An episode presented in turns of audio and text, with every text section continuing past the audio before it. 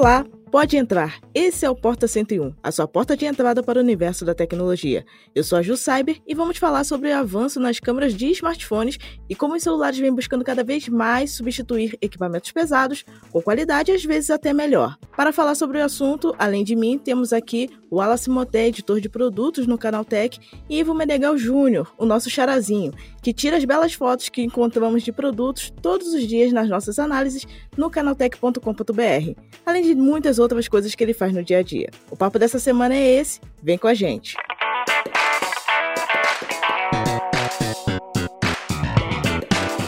Sejam bem-vindos ao Porta 101, o nosso podcast semanal sobre um tema específico do universo da tecnologia.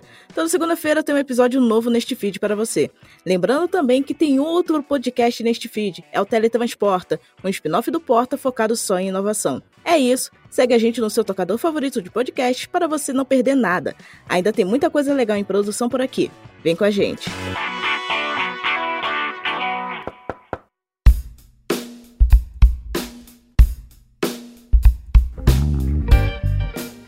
Os smartphones estão cada vez mais evoluídos e ao longo dos últimos 10 anos a gente viu que essa evolução começou a alcançar um novo patamar.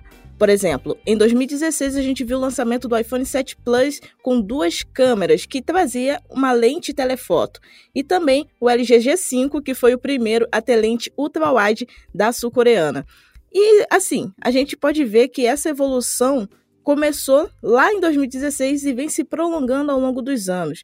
E agora a gente vê que diversos celulares têm sensores diferenciados, têm câmeras de maior qualidade e tudo isso para beneficiar a gente como usuários. E é claro, elevar a nossa experiência de uso e até mesmo fazer com que a gente abra mão ou pelo menos evite utilizar ou gastar dinheiro com câmeras profissionais sem necessidade. Mas também a gente acabou encarando um problema, porque as empresas foram se empolgando e, além de colocarem mais sensores, colocaram alguns sensores que não eram tão úteis assim ou que tinham uma qualidade abaixo do esperado para que a gente pudesse ter uma experiência fotográfica de verdade.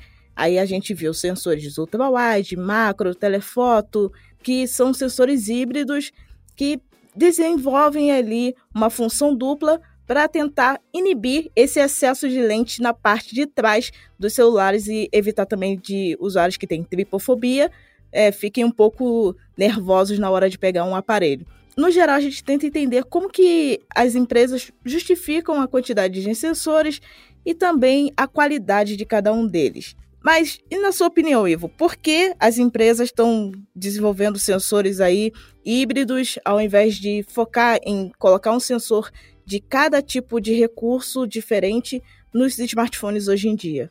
Oi, pessoal do Porta, tudo bem? Então, na verdade, Ju, eu acho que isso aí toca num assunto assim que uh, tem a ver um pouco, né, do jeito que eu vejo, com as companhias querendo fazer mais com menos. Então, se elas conseguem usar um sensor híbrido ao invés, é, um problema em smartphone é espaço, né? A gente não tem muito espaço para poder colocar esses sensores e tal. Então não daria. A gente brinca, tipo, no iPhone 34 que vai ter 60 câmeras atrás, mas, tipo, não é um negócio, né? Não, não é possível fazer aquilo. Já tem câmera demais. Esses sensores híbridos, na verdade, são uma boa promessa, assim, do jeito que eu vejo, acho que é bacana. É uma parada que talvez ajude bastante, talvez é, os sensores, se eles forem realmente úteis. Porque, pô, a gente fala assim, ah, o sensor macro poucos celulares têm um sensor macro que você fala, nossa, realmente, isso aqui, se eu quiser, se eu quiser entrar nesse nicho da fotografia macro, eu vou ter fotos super apresentáveis. Assim, pô, com 2 megas, dificilmente você vai conseguir um resultado fantástico. Você vai ali tapar um buraco, sabe? Mas talvez não é, fazer uma foto, nossa, vai dar para ganhar um prêmio com isso aqui, porque é, a qualidade é meio é meio complicado, mas eu acho que essa parte dos sensores híbridos faz sentido, é um movimento bom. É, nem sempre essa questão do sensor independente, se ele for um bom sensor, é bacana, maravilha, mas não adianta botar por botar, é, é isso. É espaço jogando fora e tal, então acho que tem bastante coisa ainda para. Já evoluiu muito, mas tem muita coisa para fazer ainda, né, do jeito que eu vejo. É, pois é. É, eu concordo com o Ivo. É, essa parte do, da fotografia, em geral, a gente teve, como a Ju falou, a gente teve um avanço de número de câmeras, que a gente chegou a ver celular com cinco câmeras sendo algo normal, o que, obviamente, não é normal. A gente não precisa disso tudo de câmera se a gente tem sensores que conseguem fazer duplas funções e também tem câmeras ali que estão meramente fazendo número, como é a famosa câmera de profundidade, que no final não serve para nada, porque o próprio software consegue fazer esse trabalho dela muitas vezes até melhor. Com a chegada ali, eu lembro, foi em 2020 que a Motorola lançou o Edge Plus com a câmera ultra-wide que também fazia macro. Uh, a gente já teve alguns outros aparelhos também que não foram tão populares com isso. Mas ali a gente começou a ver um caminho que eu acho que é o mais correto, que é você reaproveitar a função de uma câmera para outra. Se você tem uma câmera ultra-wide de 16 megapixels, por que você não pode usar uma, uma, uma, um sensor com autofoco e também usar isso para macro? Porque você usa a câmera ultra-wide ali, consegue se aproximar bastante do objeto, faz um autofoco, fica legal. É bem melhor do que você usar um sensor de 2 megapixels, de 5 megapixels, como o falou, que no final das contas não vai gerar a imagem que você queria, vai só aproximar ali, mas não vai servir de muita coisa. Exato. A gente viu muito isso também no iPhone XR, que era um celular com uma lente só, um sensor no caso, e ele conseguia fazer umas fotos com um fundo desfocado bem interessante, até mais interessante do que alguns celulares que tinham sensor específico para isso. E também a gente viu no iPhone 11 que apesar de ter uma câmera ultra-wide, ele consegue entregar uma boa fotografia ali em termos de contorno com o modo bokeh bem feito, bonitinho, tudo via software. Se as empresas conseguirem otimizar o software a ponto de fazer com que a existência do sensor seja é, desnecessária, isso vai facilitar muito a parte de implementação de sensores melhores e ocupando menos espaço e, é claro, mantendo mais ou menos o design do aparelho fino, como as empresas têm focado hoje em dia, e sem precisar que a gente tenha ali 200 lentes ao mesmo tempo no celular e às vezes até mesmo ficando um pouco confuso de utilizar, porque alguns softwares não são tão otimizados para a gente conseguir saber qual é exatamente o sensor que está em uso naquele momento. Então, eu acho que vai ser bem interessante esse novo caminho que a fotografia mobile está tomando. É, eu lembro uma análise que o Pedro fez, tá lá no, no YouTube do canal Tech, que foi da linha Galaxy A, que ele pegou vários modelos da linha Galaxy A, lá desde o mais basiquinho até o A73, se eu não me engano, foi com a linha, A, com a linha AX3. É, e foi exatamente isso que ele viu nas câmeras, que você tinha os mais básicos, você tinha lá uma lente normal, que é a wide, uma outra wide e um. Não, você tinha uma lente normal, uma macro e uma profundidade. Aí você subia um pouquinho a, a linha, a barra, você tinha uma normal, uma outra wide, uma macro e uma profundidade. E depois você tinha uma ultra wide, uma macro e uma profundidade. E você ia, quando você ia subindo, você perdia essas câmeras que não tinham tanto sentido. Você chegava lá em cima, você trocava essa câmera de profundidade por uma telefoto, você trocava uma a macro por uma ultra wide. Então você ia filtrando isso aí para ter câmeras realmente úteis, que nas linhas mais altas. Então, basicamente, eles estavam é, admitindo que as câmeras que eles usavam antes não serviam de muita coisa, só estavam ali para fazer número. Pois é, tanto é que se a gente for analisar bem, a gente vê que a linha S durante muito tempo utilizou apenas um sensor na parte de trás. Então a gente conseguia ter uma fotografia de qualidade, apesar de não ter o modo ultra wide, porque não era um sensor híbrido, mas a gente tinha ali o modo retrato feito via software que funcionava muito bem.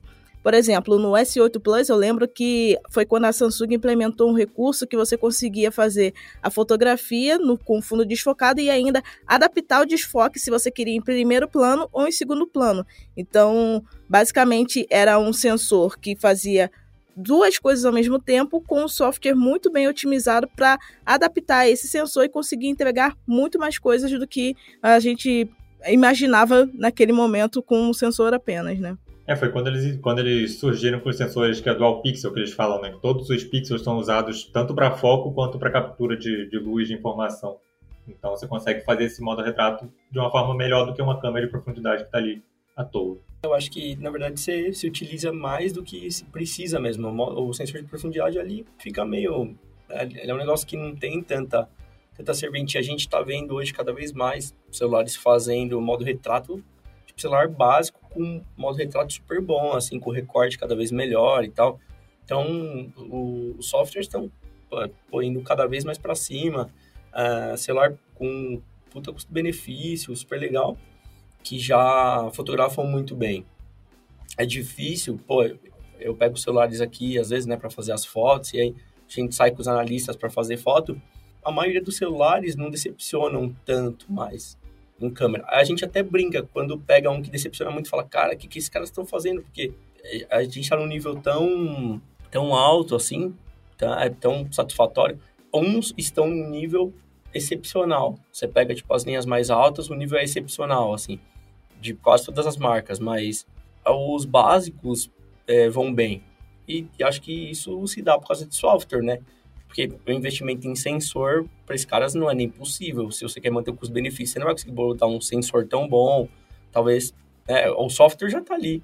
É muito para os fabricantes, acho que é muito mais fácil botar, implementar com software do que investir em hardware, que custa muito, né?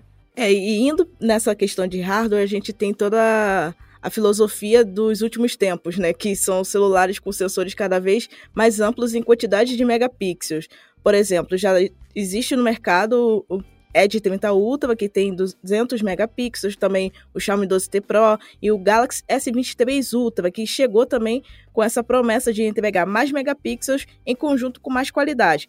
A gente sabe que existem muitos sensores que são de maior megapixel, só que a qualidade não é das melhores. Só que nesse caso desses três aparelhos, a gente tem visto que as empresas colocaram sensores que são de qualidade e que conseguem entregar realmente fotografias de alta performance quando a gente vê os resultados, é, não na tela, porque a tela do celular engana bastante, mas diretamente em computadores que mostram a real qualidade e a real quantidade de megapixels e faixa dinâmica e tudo isso que faz diferença na fotografia no modo geral.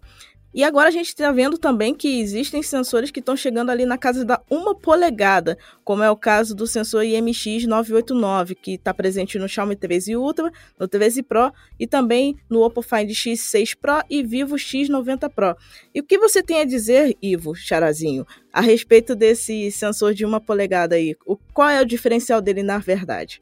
Então, na verdade, é, isso aí acho que a gente ouviu muito nos últimos tempos, causou um um buzz assim gigante na, na indústria, porque era um negócio meio novidade, não era né, tão comum você ver sensor desse tamanho. E era, era assim, esses, esses tamanhos de sensores estavam mais voltados para outras coisas, talvez era difícil colocar isso num celular, né? E outro, o custo também é alto, todos esses celulares têm um custo bem alto. A qualidade é, com um sensor desse tamanho deve ser muito alta, é um negócio que, tipo, ela segue assim, ela segue a, o tamanho, nesse, nesse, nesse caso, o tamanho, né, faz, faz diferença na, na, no tamanho do sensor.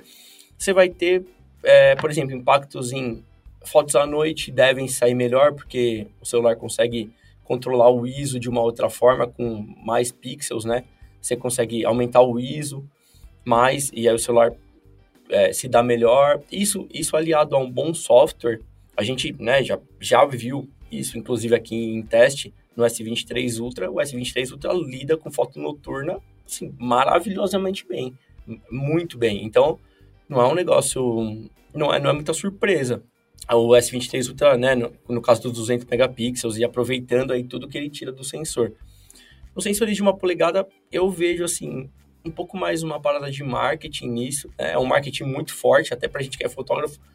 Cara, a gente sempre quer sensor maior, se você tem né? A PSC você quer uma full frame, se você tem uma full frame, você quer uma médio formato para jogar o Wiz em 25.600 e fazer sei lá o que, porque você sempre quer sensor maior. Então, tá aí, o pessoal de smartphone tá aprendendo a, a gostar disso, dos 12 megapixels do iPhone.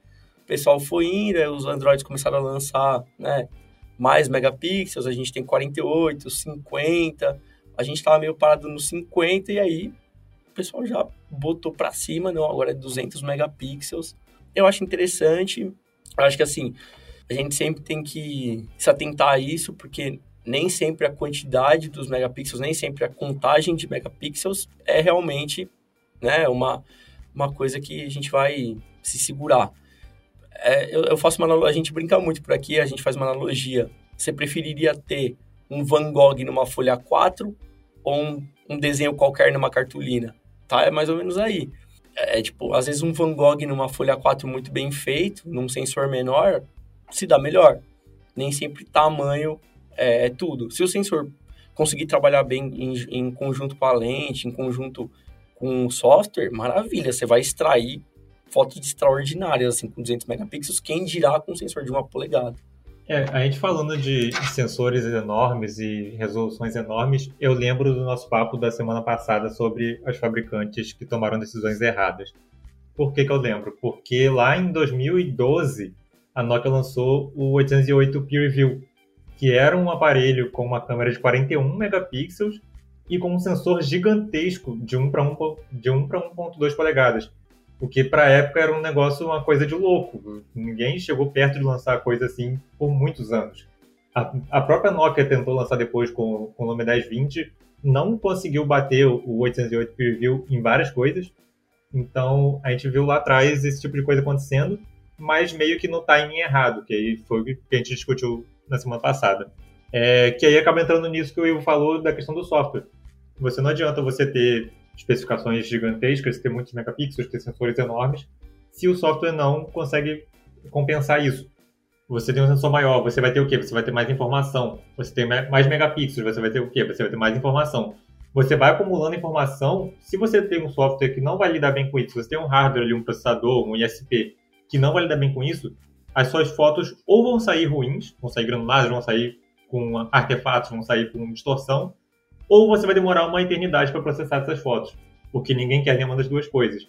E aí entra a parte do software bem otimizado, com inteligência artificial, com várias coisas que os fabricantes estão finalmente aprendendo a dar valor para poder melhorar essas fotos e conseguir realmente lidar com o que o hardware consegue entregar. É, então, eu acho que é muito bem isso, né, Wallace? A gente, cara, não adianta você ter, assim, um tamanho de sensor gigante se você não consegue processar no, no tempo que precisa. É, nessa questão, quando a gente fala de câmera profissional, assim, né, falando, saindo um pouco só de fotografia mobile e falando de, de sensor de câmera, você, você pode perceber que, por exemplo, as câmeras profissionais, normalmente, o máximo que elas entregam em questão de megapixel, que é um negócio completamente absurdo, às vezes, para quem não conhece muito desse universo, é, são 24, 30, no máximo 36 megapixels. Aí você fala, pô, mas como é que uma câmera profissional tem 36 megapixels? Mas é que, assim, a densidade do pixel já é muito diferente, né? O sensor é maior, você tem muito mais informação por pixel, você, você não precisa... A gente falando de, né, quantitativo, assim, 200 megapixels, a gente vai, né, vai trocar essa ideia depois, mas, tipo, uma Hasselblad de médio formato tem Hasselblad top de linha, assim, de 100 megapixels, que os caras usam para fazer foto para outdoor e campanha de moda, tipo, então é um negócio que é, tá muito distante um do outro. A quantidade dos megapixels realmente né, conta e tal, é legal, é bom você ter mais megas ali para ter uma foto maior, mas a que custo às vezes? Isso vai realmente ajudar? Vai ser um negócio que vai impulsionar tudo para frente? Talvez um software bem, bem acertadinho ali e tal, com uma contagem de megapixel menor, te, te dê um resultado melhor e é isso. É, é o que você falou do, do Nokia, é não se atropelar você vai botar esse sensor e ele vai durar quantas gerações, sabe? Será que daqui dois, três anos a gente vai estar tá vendo isso ou talvez a gente veja um retrocesso? Não sei. É, se, se, você faz uma vez, você precisa se bancar depois ou você vai entrar nessa lista, né? Nessa lista simpática de famoso tiro no pé que o pessoal deu. É, você falou a questão do, do tamanho de pixel, eu lembrei também, né? Porque a gente tem esses sensores de 200 megapixels, 108 megapixels, até os de 50, 64, mas, no geral, as, as, fabricantes mesmo não colocam essa resolução como padrão das câmeras. Elas usam pixel binding do sensor, que é a combinação de vários pixels em um, para gerar fotos menores. Você tem lá o S23 Ultra. Ele tem a opção de você tirar fotos de 200 megapixels se você quiser imprimir no outdoor. Mas o geral dele, o, o padrão dele, é tirar fotos de 12 megapixels e meio, ou de 50 megapixels, dependendo se você for, for você consegue usar um RAW ali de 50 megapixels mas ele faz essa combinação de pixels justamente por causa disso que você falou da densidade de, do sensor. Porque se você tem essa capacidade de sensor com milhões de megapixels, os pixels acabam sendo muito pequenos. Então, você juntando vários pixels em um, você consegue pixels maiores que vai te dar essa informação realmente mais precisa, especialmente em ambientes noturnos, é, ambientes com HDR, que vai precisar melhor. Então, o ideal é justamente fazer esse pixel binding para você juntar vários pixels em um e ter pixels maiores para gerar a imagem realmente mais satisfatória e consumir menos do armazenamento. Então, porque é um, é um negócio, assim, essa questão de do, do pixel bind é um negócio fantástico, cara. Porque, na verdade, é o melhor dos mundos. Você imagina, uma fabricante pode, né, pode fazer propaganda de um sensor de 108, 200 megapixels e todo mundo, putz, 200 megapixels, maravilhoso. O pessoal, público médio, gosta, tipo, dessa quantidade, né, de, de quantos quanto mais megapixels, melhor. E acho muito legal a gente entrar nesse assunto sem, sem né, enfiar o pé na parte 100% técnica, que é meio, é meio maçante, assim, acho que a gente tem que ter essa leveza, mas é, é muito bacana falar sobre isso, porque hum, tem, tem um, esse movimento é, cada vez mais forte das, das fabricantes de, de conseguir otimizar, e isso é muito inteligente, cara, é um negócio muito legal. É você dizer, ah, você pode, se você quiser, ter uma resolução maior e, né, imprimir, ou mas se você não quiser, para o seu dia a dia, você consegue clicar com menos megapixels e tranquilos. Você vai ter uma foto tão boa quanto, cada uma para o seu fim. Ah, eu, putz, eu vou, sei lá, fazer uma viagem, talvez eu quero guardar essas fotos e eu quero fazer alguma coisa com elas. Cara, fotografa na melhor qualidade que o celular te oferecer, você vai ter fotos boas, ele vai utilizar tudo que ele tem ali para te entregar fotos melhores. Ah, você tá no dia a dia, você tá, sei lá, saiu com a sua família, você quer tirar boas fotos, mas você não, é, você não quer. É, é, é legal a gente falar também sobre isso, que tudo tem seu custo. Quando você tem 200 megapixels ou quando você tem é uma câmera que produz imagens com muita qualidade, você sempre vai ter que sacrificar alguma coisa. Você sempre vai sacrificar o quê? Armazenamento. As fotos são mais pesadas, não tem como fazer milagre. Se você clica né, sem usar o Pixel Bind, ou até numa câmera profissional normal, se você clica em RAW, as fotos têm, sei lá, 20 megas, 30 megas às vezes, enquanto um JPEG normal, que você pode fazer na própria câmera, tem 2, 3. Então, são 10 vezes mais. Não tem muito como você fazer milagre nessa questão de qualidade, é tamanho. E é bacana, é bacana pensar nisso. Usar de uma forma que te, que te auxilie e que não vá, né, botar o seu celular aí no máximo sempre, porque acho que você não precisa disso. É, pois é, porque venhamos e convenhamos, cada vez mais a qualidade fotográfica tem crescido e com ela tem crescido também o preço dos aparelhos e a quantidade de armazenamento mínimo que a gente vai ter nesses produtos, né? Tanto é que a Apple já matou os celulares com 64 GB justamente para conseguir atender essa demanda que tira fotos em RAW. Então, a gente vê também que a Samsung está começando a adotar uma dinâmica de colocar topos de linha a partir de 256 GB e indo até 1 tera, justamente com esse foco. Então, é, realmente é preocupante a gente ver que as pessoas querem ter mais megapixels, só que elas acabam esquecendo que quanto mais megapixels, quanto mais qualidade a fotografia tem, mais espaço ela vai ocupar. E espaço e sensor alto significam gastos mais altos. Então, tudo é uma balança aí, a galera tem que raciocinar o que é melhor em cada momento, justamente para conseguir equilibrar tudo e evitar qualquer tipo de situação que realmente bugue a, a, o smartphone por excesso de armazenamento utilizado, né?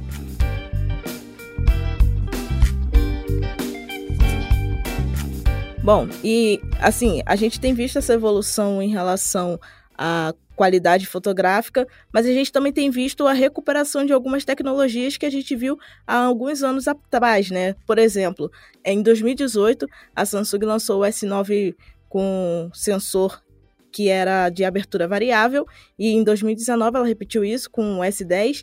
Então a gente viu duas gerações de celulares da Samsung com esse tipo de recurso no sensor principal, que na verdade no S9 era apenas um, e agora a gente está vendo essa recuperação desse tipo de recurso em celulares mais atuais, por exemplo, no Xiaomi 13 Ultra e no Huawei P60 Pro. E o que você acha, Ivo, em relação a essa utilização de sensores de abertura variável?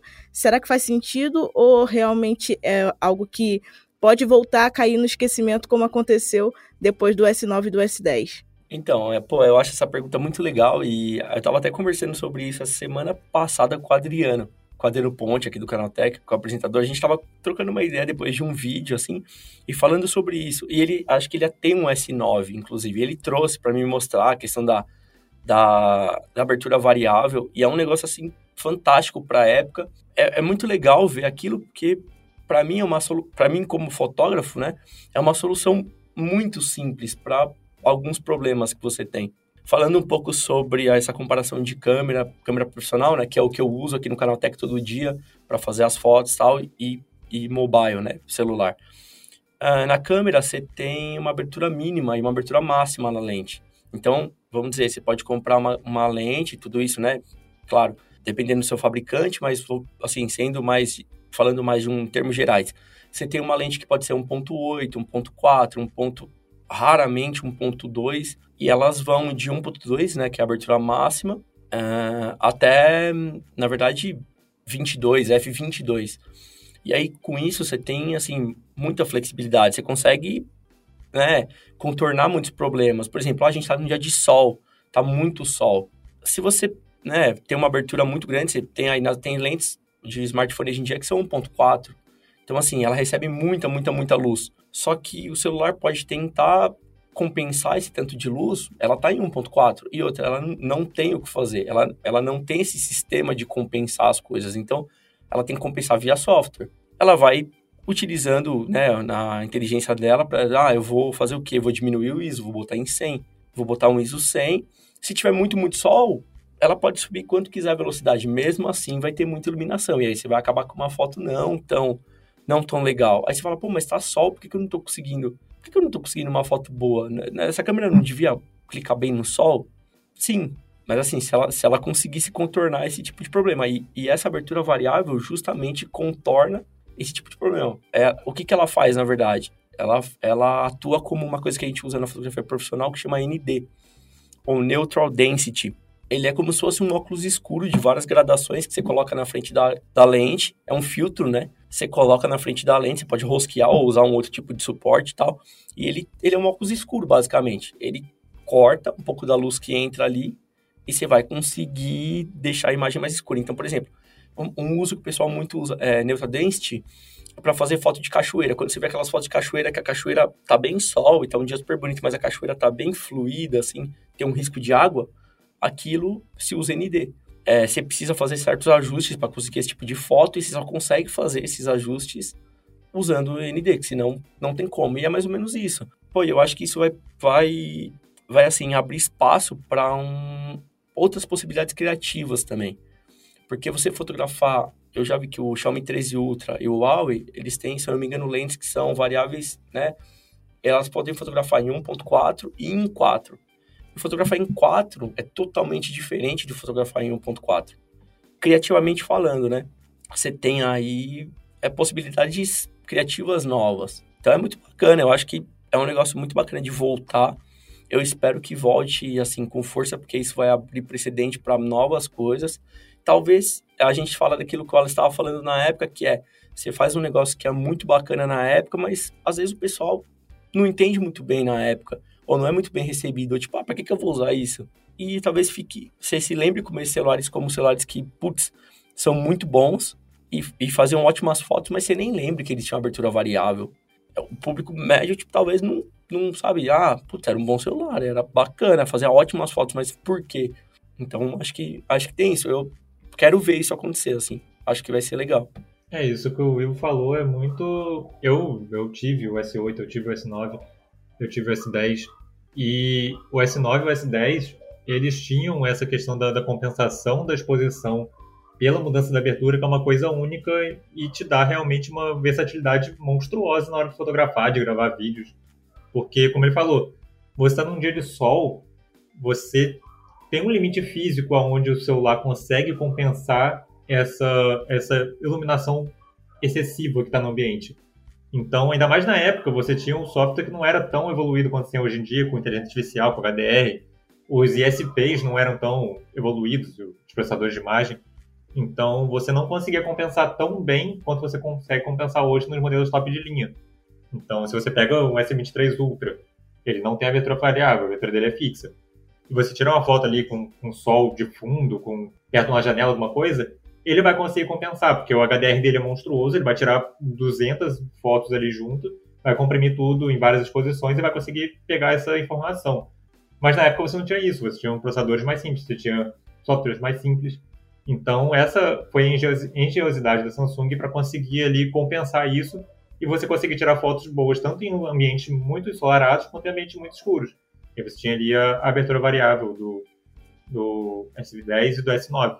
E aí acabou que com o avanço da tecnologia tudo, ela meio que parou de usar isso, não sei por quê, vou perguntar para a Samsung, mas agora estão trazendo de volta, o que dá muita possibilidade, né? O Xiaomi 13 Ultra que tem um sensor de uma polegada, tem essa abertura variável, então ele tem basicamente, ele tem ali as lentes Leica, na, a Leica na, na parceria com a, com a Leica, então ele tem tudo para ser o modelo câmera fone a ser batido esse ano, por todo o conjunto que ele tem. Resta ver se a Xiaomi vai acertar no software, que é justamente o que precisa ter. Pois é, e nos últimos anos eu acho que um dos maiores calcanhares de Aquiles que a Xiaomi tem enfrentado é justamente essa parte de software. Às vezes eles colocam um sensor que realmente é de boa qualidade, só que acaba que eles não otimizam o software para conseguir trabalhar junto com esse sensor e a gente acaba sofrendo com um sensor muito bom, só que o software não consegue acompanhar o ritmo e acaba entregando fotografias com uma qualidade inferior ou até mesmo às vezes a o foco fica um pouco esquisito, ou câmera macro que tem uma quantidade de megapixels legal, só que não consegue entregar muita nitidez, então a gente vê que é uma questão de software porque existem as pessoas um pouco mais ousadas que gostam de utilizar softwares personalizados, no caso a Gcam, que é muito popular, que acabam explorando melhor um sensor que já está no aparelho.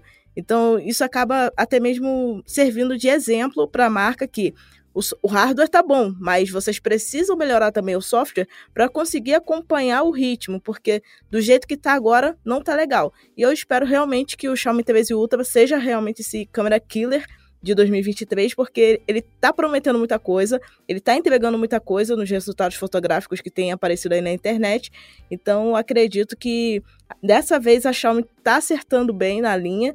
Então, a gente vai ter realmente um celular de altíssima qualidade que vai elevar a régua para outras empresas que fabricam celulares Android e até mesmo a Apple melhorarem também a parte fotográfica deles, né?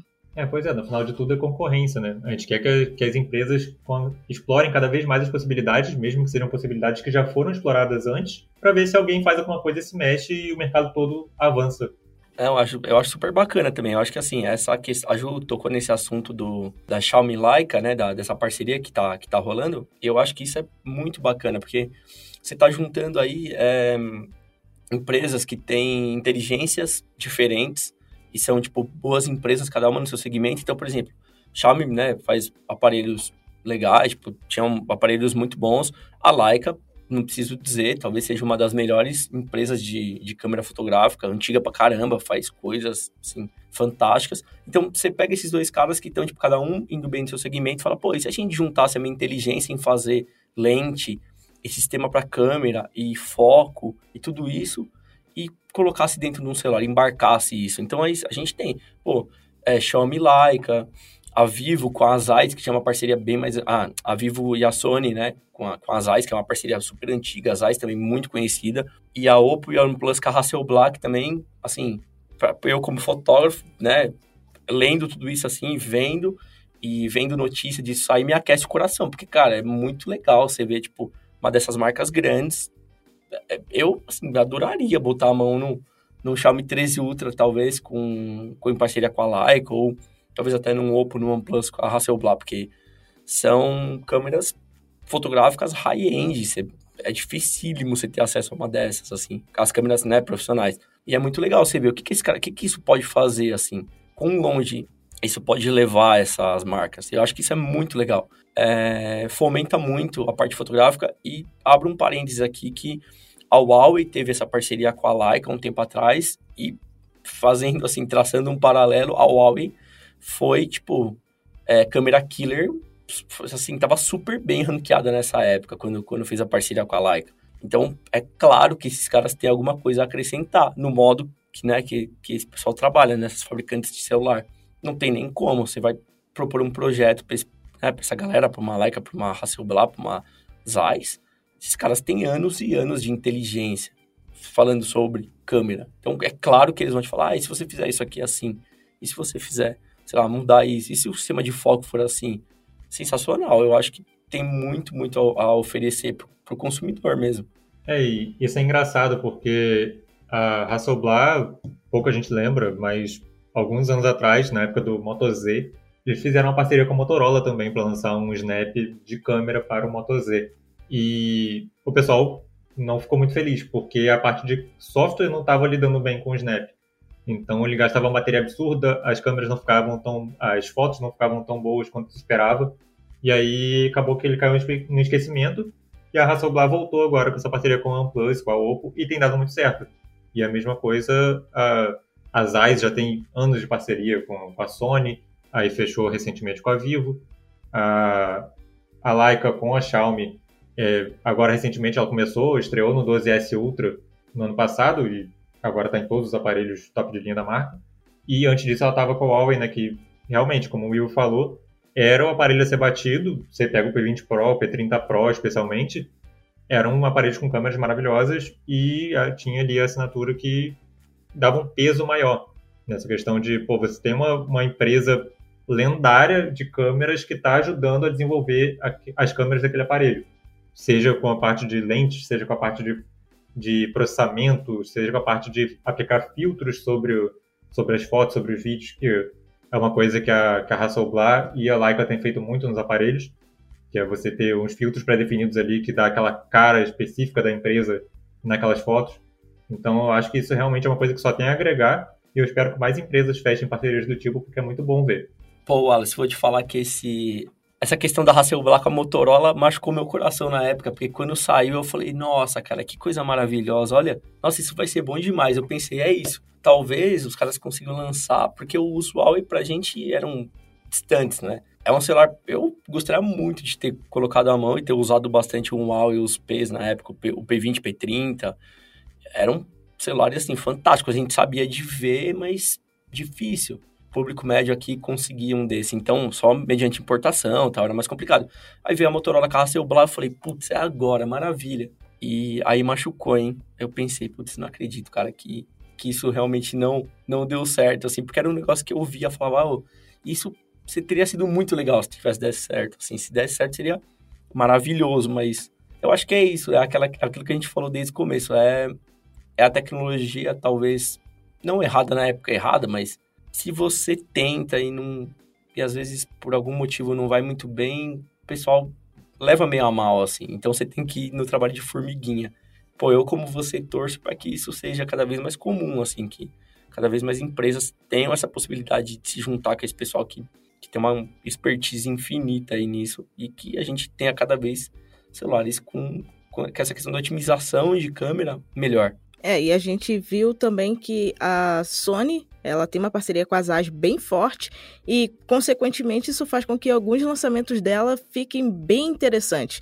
como é o caso do Xperia 1 Mark IV, que tem aí uma distância focal variável, e o Xperia Pro 1, que tem aí um sensor de câmera mirrorless. Basicamente, é um dos sensores mais avançados que existem nas questões de fotografia é, de câmera profissional da Sony, no caso da linha Alpha, que é uma linha muito popular entre as câmeras mirrorless que existem no mercado, e basicamente é esse sensor dentro de um smartphone. Então, como que você tem visto, Ivo, essa questão da, do sensor com distância focal variável e também do sensor de uma câmera mirrorless dentro de um celular de uma maneira implementada de uma maneira inteligente e interessante. Não sei se você já teve contato pessoal com algum desses modelos ou se tem interesse talvez em importar, não sei. Mas fala aí um pouco da sua opinião a respeito disso. Começando com como não ter interesse em importar. Acho que essa é a parte mais, mais assim. Eu tive, eu tive contato aqui no Canaltech com o Xperia 1 4, que foi o que veio para cá, a gente, né, testou ele, tem review e tal. Cara, é um celular fantástico, assim. Eu achei ele muito diferente na questão de... Que, o que eu achei, né, particularmente, eu tive a certeza absoluta que eu tinha... E para mim foi uma coisa muito maluca, porque eu fotografo faz um tempo já, eu fotografo desde 2010, então eu fui vendo essa questão da DSLR, das mirrorless, e essa questão das mirrorless é relativamente nova para o mercado de fotografia. A gente tem mirrorless que tem uma qualidade, assim, fantástica, que estão ultrapassando as DSLR e a gente sabia que isso ia chegar um dia. E quando eu peguei esse celular na mão para os reviews e fazer as fotos né, dele e com ele, eu tive a sensação, completamente a sensação de que eu tava com uma mirrorless da Sony na mão, uma Alpha, o modo de operação dele é completa. Os menus, a posição dos menus, a cor dos menus, a, vamos dizer, as opções que você tem de medição, de foco, de, de drive, né, para disparar mais rápido ou ter disparo com timer, é uma alfa. O sistema dentro dele é uma alfa. É impressionante, assim. Eu fiquei completamente abismado com isso. Eu, e aí depois você tem esses outros lançamentos, que é o Xperia 1 Mark IV e o Pro AI, né? O Pro AI que eles chamam, que é esse que tem o sensor da. Então eu imagino assim, eu tive contato com talvez o mais, eu nem diria simples, mas eu diria, tive contato com o que é o mais comercial de todos. Eu acho extremamente difícil, até pelo custo, ter contato com o AI, porque claro que se você vai botar um sensor de uma mirrorless, que é da linha alfa no celular, o custo dele vai ser extremamente elevado. Mas eu acho muito importante que, assim, o marketing desses caras, do, da, do, do Pry, né, é, ele bate muito na tecla de ser uma nova solução para, assim, fotografia, para é, eles chamam a nova solução para profissionais da imagem. Isso é um negócio, tipo, muito forte, porque isso é o que a mirrorless fez há uns anos atrás com a DSLR. É tipo, ah, putz, vocês têm câmera com espelho, né, que são as DSLRs, que era o padrão que a gente tinha, e hoje em dia a gente vai arrancar o espelho fora, você vai ter ótimas, tipo, ótimos avanços em questão de N coisas, questão de lente, você tem lente muito mais clara, porque você, pela questão física, você não tem que ter o espelho, para questão, né, de, de abertura, então, hoje em dia tem lente para mirrorless que é 0.95, vamos dizer que o limite que a gente tinha em DSLR era 1.2, de 1.2 para 0.95 é um abismo de luz, então, é muito legal isso, assim, então você imagina você conseguir embarcar isso num celular.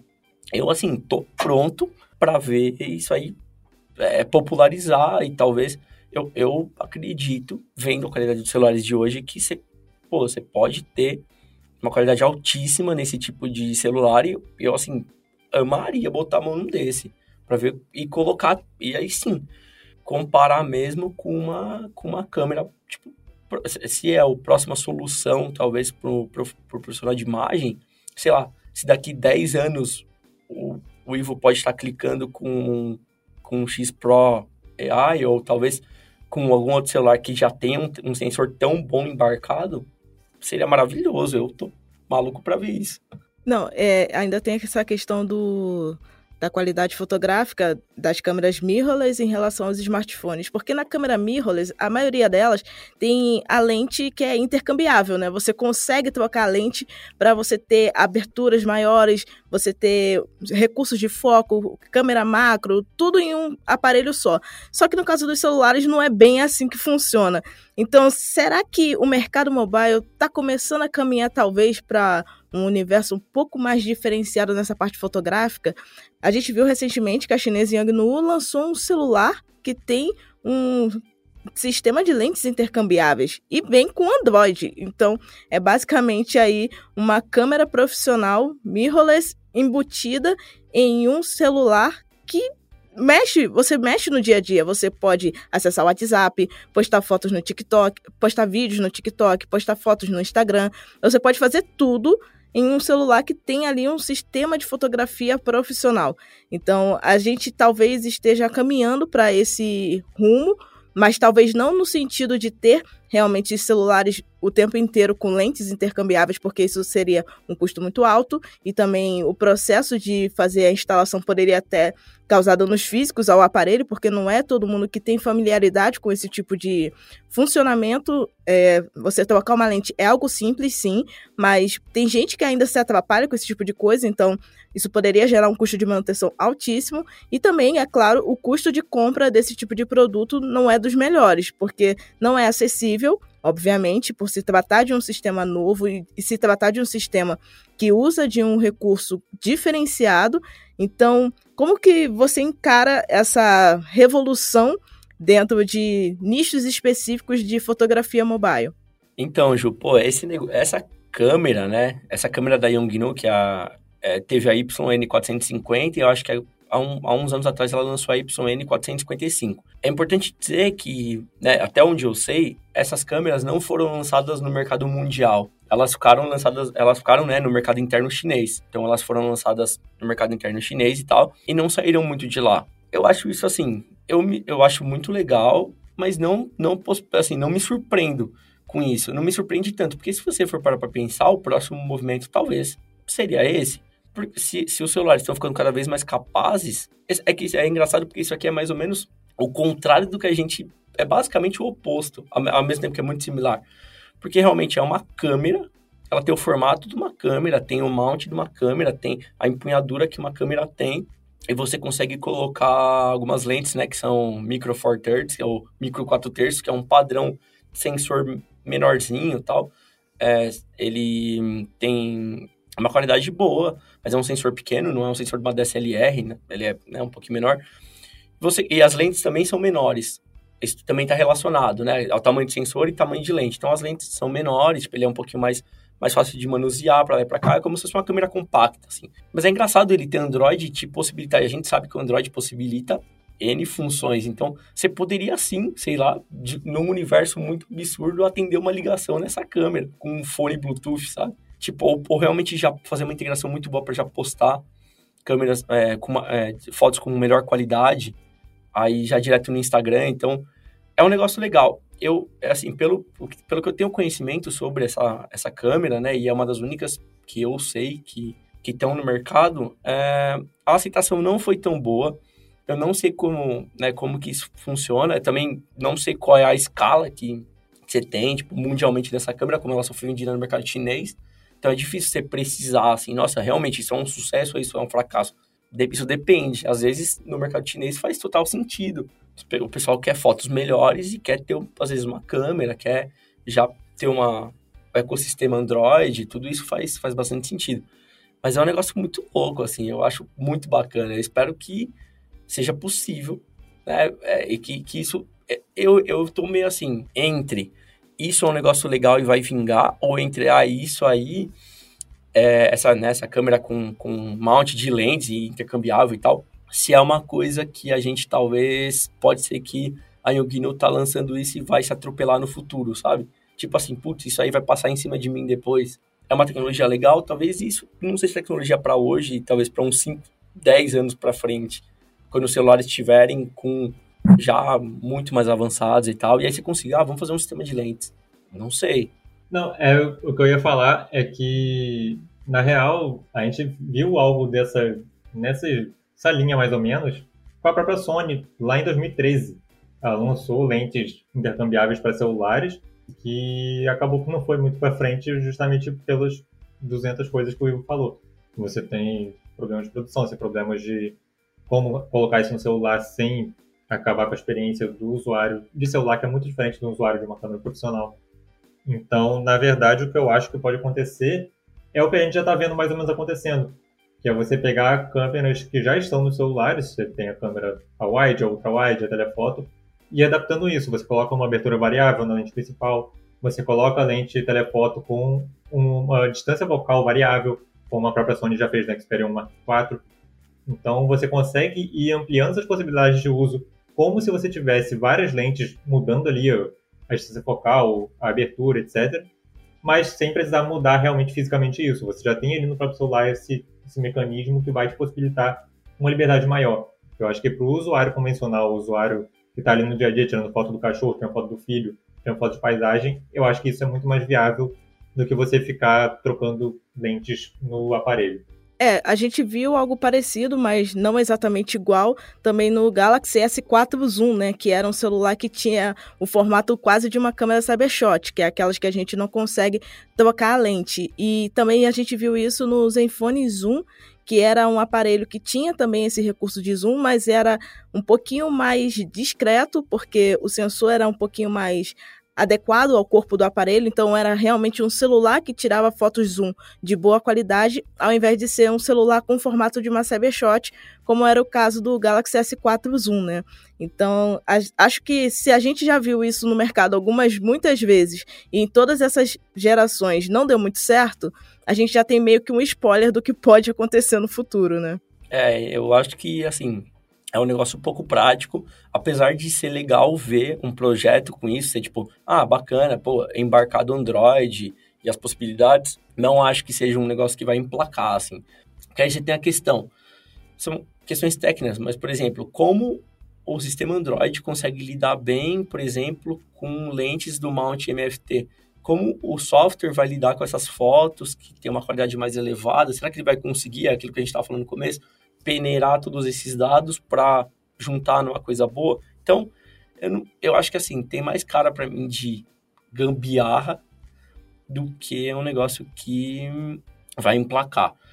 E aí isso bota a gente, assim, na, né, essa questão de, dos dados e tal, bota a gente numa, numa estrada que é que a gente precisa pensar que as fabricantes, na verdade, é, hoje em dia, é o que elas estão querendo, né? O que, o que, que é? O que a gente vê mais em celular?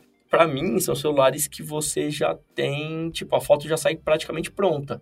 E aí, eu até queria que você né, falasse sobre isso um pouco e, e é, essa, né, tipo, você tem o celular, ele tem uma inteligência cada vez mais alta, uma inteligência artificial, então ele sabe que ali é o céu pela tonalidade do azul, ele sabe que aquilo é uma planta e ele pensa, pô, se aquilo é o céu e ali é azul, por que não deixar mais azul?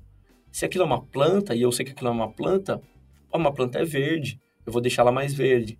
Então você tem essa inteligência, as fotos vão saindo cada vez mais prontas, assim, uma edição um pouco mais, eu não diria não personalizável, mas a receita já vai meio pronta ali. Até queria que você falasse um pouco sobre isso, se você acha que isso está rolando hoje em dia, se tem alguma marca talvez que já tenha isso mais forte ou outra menos. Então, atualmente no mercado a gente vê muito a Samsung e a Xiaomi nadando de braçada nisso, né? Que eles estão trabalhando muito com a questão de, de inteligência artificial, justamente para fazer com que o pós-processamento das imagens seja ainda melhor. É, a Samsung deixa isso de uma maneira um pouco mais oculta no software da câmera do celular, mas a Xiaomi já deixa claro lá que você pode ativar ou não a inteligência artificial do, dos aparelhos para você ter ali fotografias que se destacam mais em relação aos ambientes, né? Você consegue realmente fazer essa questão de ajustar o céu, de ajustar a coloração de uma planta. E a gente vê o Google fazendo isso com maestria em relação a tons de pele.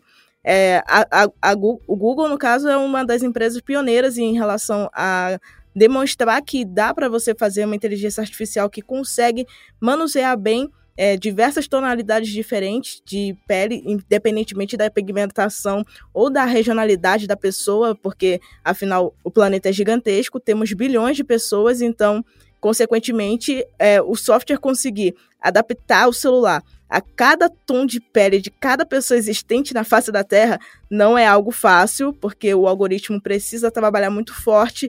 Os programadores, coitados, eu tenho até pena, porque a linha de código para conseguir fazer isso de uma maneira inteligente e que seja coerente com o que a pessoa espera é absurda, mas o Google realmente tem mostrado isso na linha Pixel, é, tanto nos topos de linha quanto os pixels que são seguidos de, da terminal A. Então a gente vê que realmente faz sentido essa questão de implementação de inteligência artificial e que existem empresas que estão focadas em fazer com que isso dê muito certo, não só em questão de fotografia no modo geral, mas também em destacar melhor as pessoas nas fotografias, né?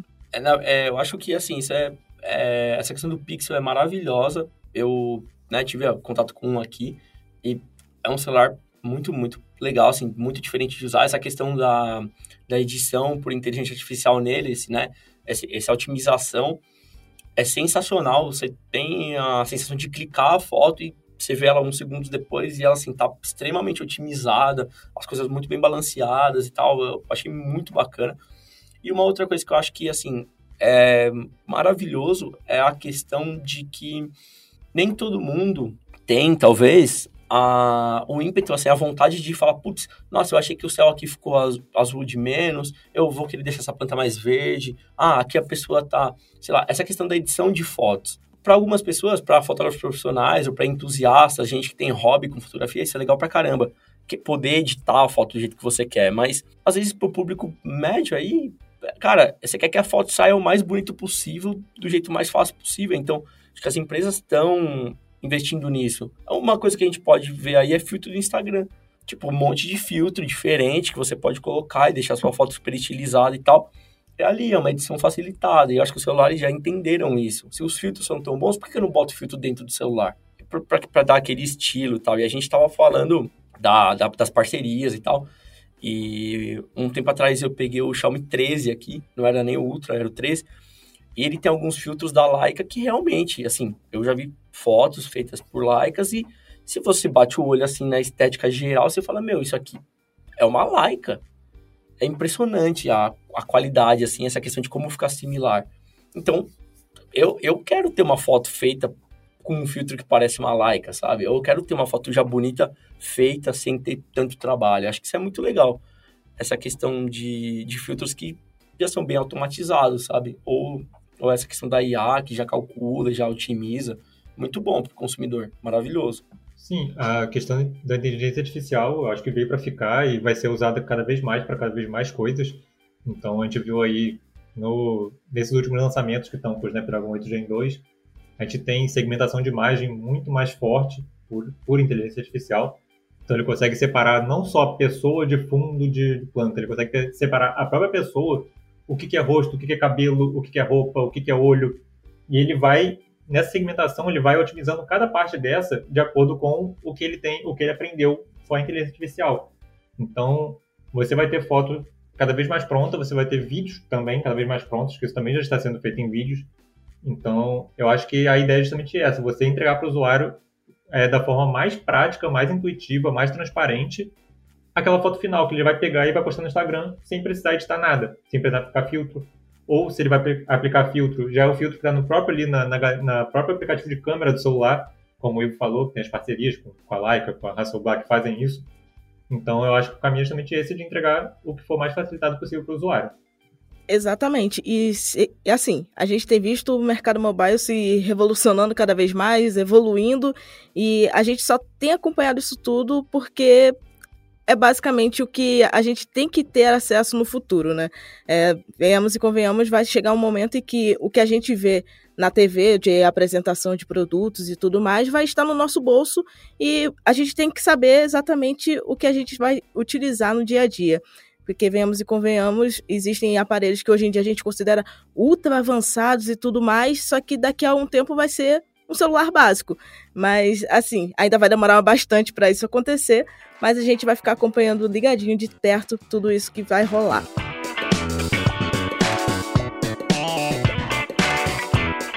Bom, esse foi o nosso Porta 101 desta semana. Agradeço muito ao Ivo e ao Wallace pelo papo de hoje. Ivo acrescentou demais na conversa. E mais uma vez, lembro a vocês que nós só começamos o assunto aqui, mas é legal quando vocês compartilham também a opinião de vocês sobre o nosso episódio. Então é só mandar o seu comentário em podcast.canaltech.com.br e conversar com a gente. Lembrando que esse programa é feito por uma equipe super dedicada. Quem produz e roteiriza é o Wallace Moté, a edição de Vitianzo Varim e a apresentação sou eu, Ju Cyber. A revisão de áudio é da dupla Gabriel Rime e Mari Capetinga. A trilha sonora é uma produção de Guilherme Zomer e as capas são artes feitas pelo Rafael Damini. Um beijo e até segunda-feira que vem.